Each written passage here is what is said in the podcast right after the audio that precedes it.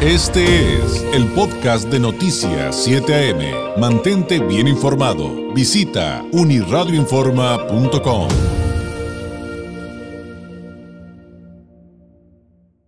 En la organización México, ¿cómo vamos? Eh, publicaron un estudio eh, en relación a la eh, encuesta de ingreso y gasto en el hogar presentado por INEGI.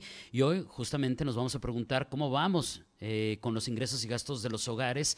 Eh, y pues eh, le agradezco que para ello nos tome la llamada una vez más Brenda Flores. Ella es investigadora de análisis económico en México. ¿Cómo vamos? Maestra en políticas públicas por la Universidad de Calgary y licenciada en economía por el Instituto Tecnológico y de Estudios Superiores de Monterrey Campus Ciudad de México. Ella ha sido asistente de investigación en el programa de, de gobernabilidad de recursos extractivos de estas instituciones, entre otras cosas de su perfil. Brenda, muchas gracias por este tiempo. Muy buenos días. Hola David, muy buenos días. Pues, eh, ¿por dónde partir? Porque hay muchísima información que ustedes desglosaron, que ustedes, digámoslo así, Brenda, eh, desmenuzaron en México cómo vamos. Y, y bueno, eh, quizá una de las más interesantes, eh, pero insisto, hay muchos datos importantes. Esto lo que tiene que ver con el ingreso corriente total de las familias en nuestro país en los periodos que analizaron. Sí, pues mira, primero para hablar de por dónde empezar quisiera destacar eh, pues la importancia de esta encuesta.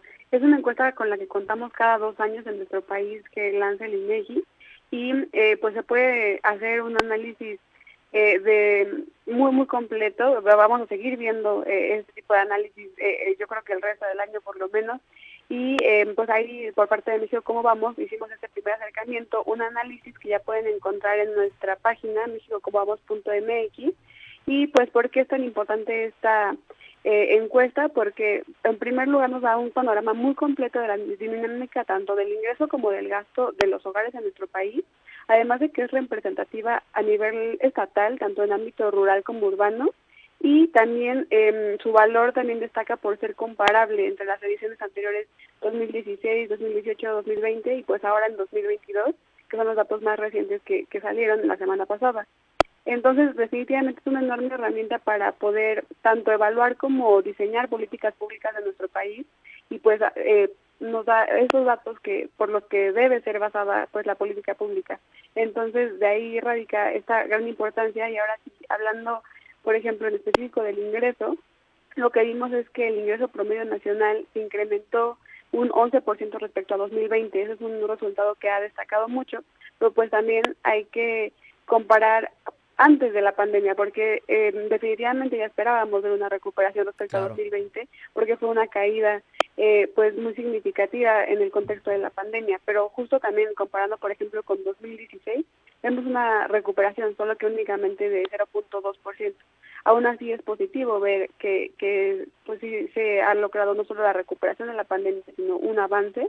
Y dentro de los ingresos también cabe destacar que el ingreso laboral es la fuente más importante de ingresos para todos los hogares de nuestro país, para todos los, los niveles de ingresos y pues ahí también se observa una recuperación generalizada en esto, en el ingreso laboral para todos los deciles, eh, es decir, estos eh, grupos de, de, de, ingresos desde, desde el 1 hasta el 10, que son del más bajo hasta el más alto. Y aquí pues sí, veníamos de 2020, un año muy complicado, en el que por el contexto de la pandemia, eh, se, pues muchas familias perdieron sus empleos o hubo una reducción en sus, ingresos, en sus salarios, y entonces pues sí eh, podemos ver en las gráficas ese, esa caída en el ingreso de los hogares eh, para todos los niveles de ingreso en 2020 y ahora eh, en 2022 esa recuperación y además pues un avance respecto a las ediciones anteriores de 2016 y 2018 que es la comparación más eh, pues más relevante en este caso y pues este avance se puede se podría traducir en una reducción en la medición de la pobreza multidimensional porque recordemos que el Coneval también utiliza la ENI para calcular la pobreza multidimensional cada dos años eh, que es una medición muy completa eh, y pues ahí podríamos ver ese, ese saldo positivo que vamos a tener ya el resultado eh, definitivo del Coneval la próxima semana. Muy bien. Oye, Brenda, eh, y, y, dijiste algo, eh, creo que sumamente importante, que a lo mejor, híjole, para, para tu perfil, pues te estoy preguntando algo muy básico, pero quienes no estudiamos economía, pues de inmediato yo cuando vi el reporte dije, ah, mira, así es como se, se, se pueden estudiar la distribución de los ingresos de, de, una familia, de, de, un sector, en un hogar, por ejemplo. Y yo decía, bueno, además del ingreso laboral, hay estos otros. ¿Nos podrías platicar un poco de los otros ingresos que puede tener un hogar? y cuál fue la tendencia, porque eso creo que muchos no lo sabemos o no lo tenemos claro, que también va ahí en esa cuentita para poder tener una fotografía un poquito más real de lo que sucede, ¿no? Sí, exactamente. Es muy interesante analizar también la composición, no solo la evolución de, los ingresos. Y ahí además del trabajo podemos ver transferencias, em, por ejemplo, gubernamentales o también las remesas.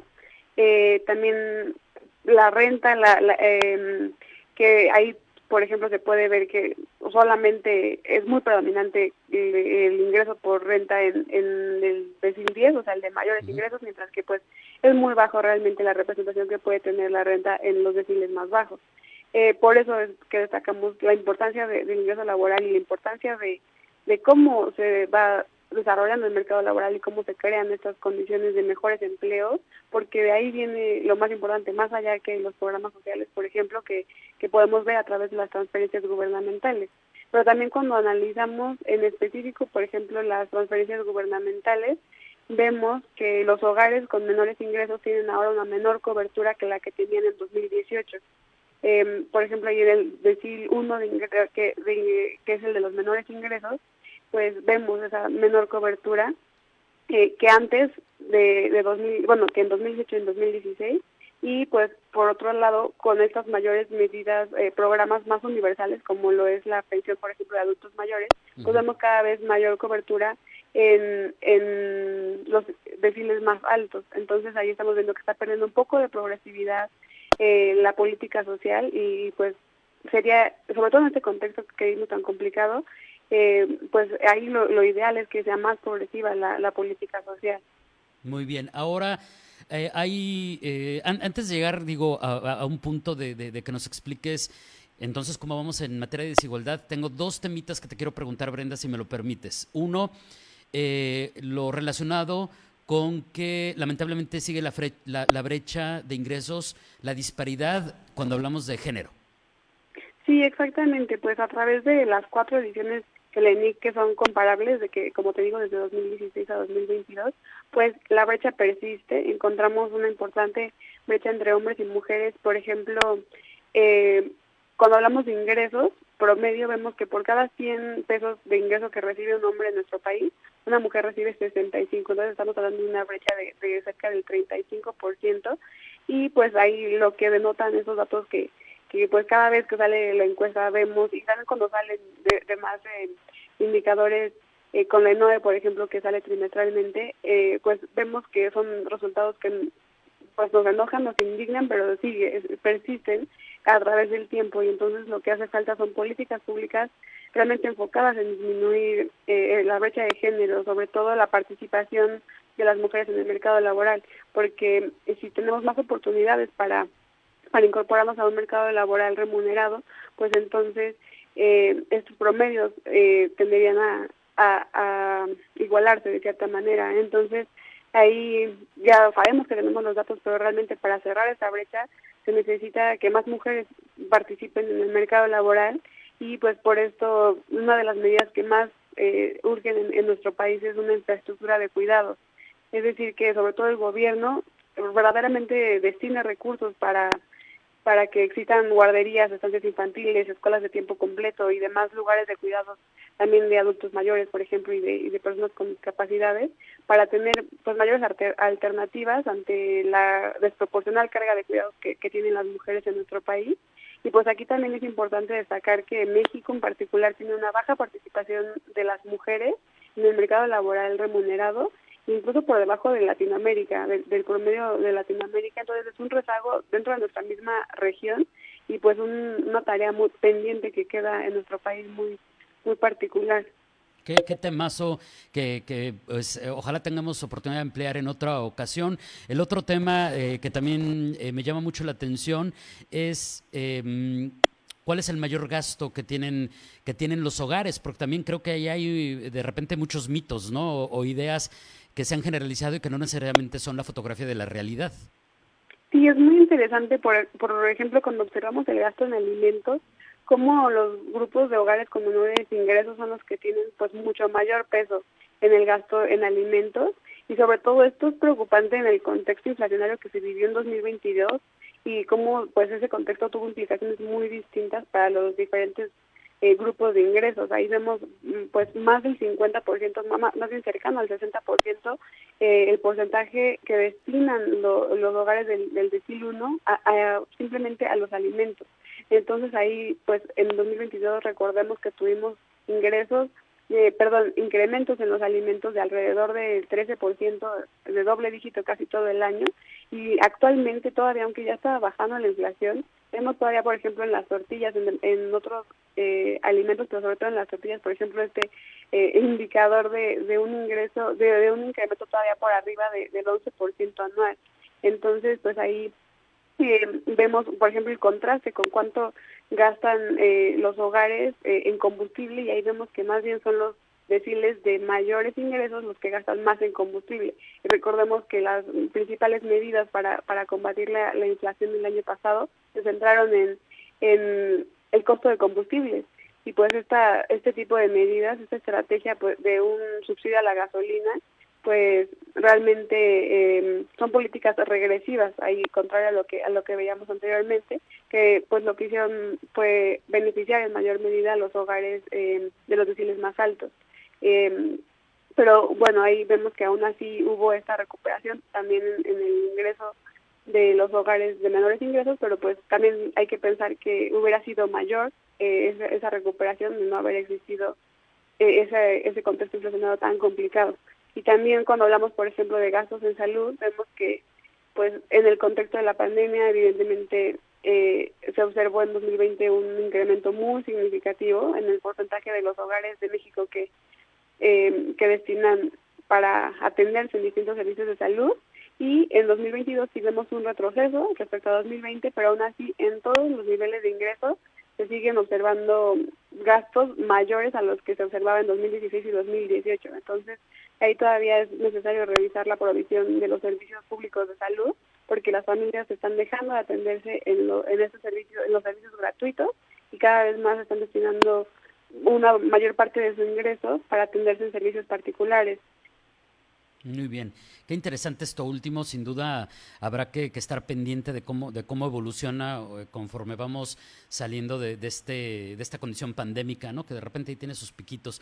Oye Brenda, y digo, evidentemente eh, a quienes nos ven y nos escuchan, estamos dando un acercamiento eh, con ayuda de Brenda Flores acerca de, todo de todo esto para que ojalá usted se interese más y pueda ver los, los detalles de todos estos reportes en México cómo vamos, pero lo digo porque muchas preguntas se nos van a quedar sobre la mesa, Brenda, pero pudiéramos cerrar eh, tal vez con la pregunta em, respecto en México, ¿cómo vamos entonces en materia de desigualdad?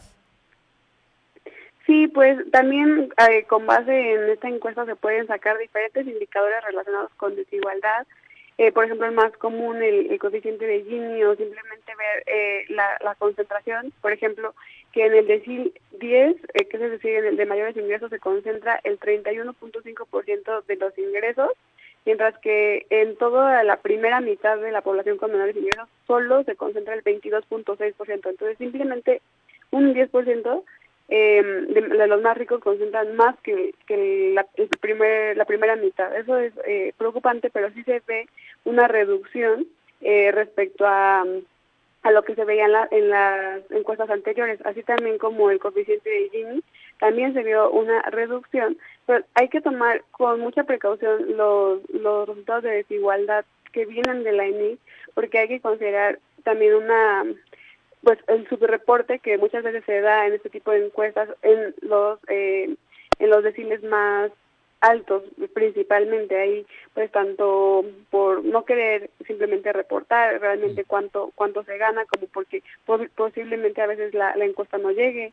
A, a esos hogares particulares que sabemos que concentran muchísimo más ingresos eh, y entonces pues realmente eh, lo que la ENIC nos, nos sirve mucho es para ver justo esta dinámica de, de ingresos y gastos y, y su y su comparación con el con el tiempo, pero no nos ayuda tanto a medir la riqueza como tal de nuestro país.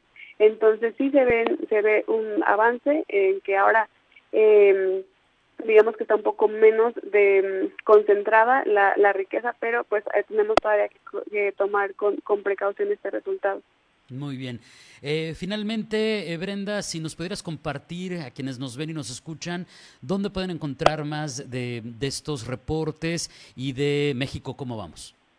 Claro que sí, muchísimas gracias. Pues se encuentra en nuestra página mexicocomovamos.mx, en, en nuestras publicaciones más recientes y también siempre estamos compartiendo los resultados más relevantes en nuestras redes sociales, arroba México, ¿cómo vamos? Gracias Brenda, buen fin de semana, muy buenos días. Gracias a ti David, igualmente, hasta luego. Hasta luego, es Brenda Flores, investigadora de análisis económico en México, ¿cómo vamos? Este fue el podcast de Noticias 7am. Mantente bien informado. Visita unirradioinforma.com.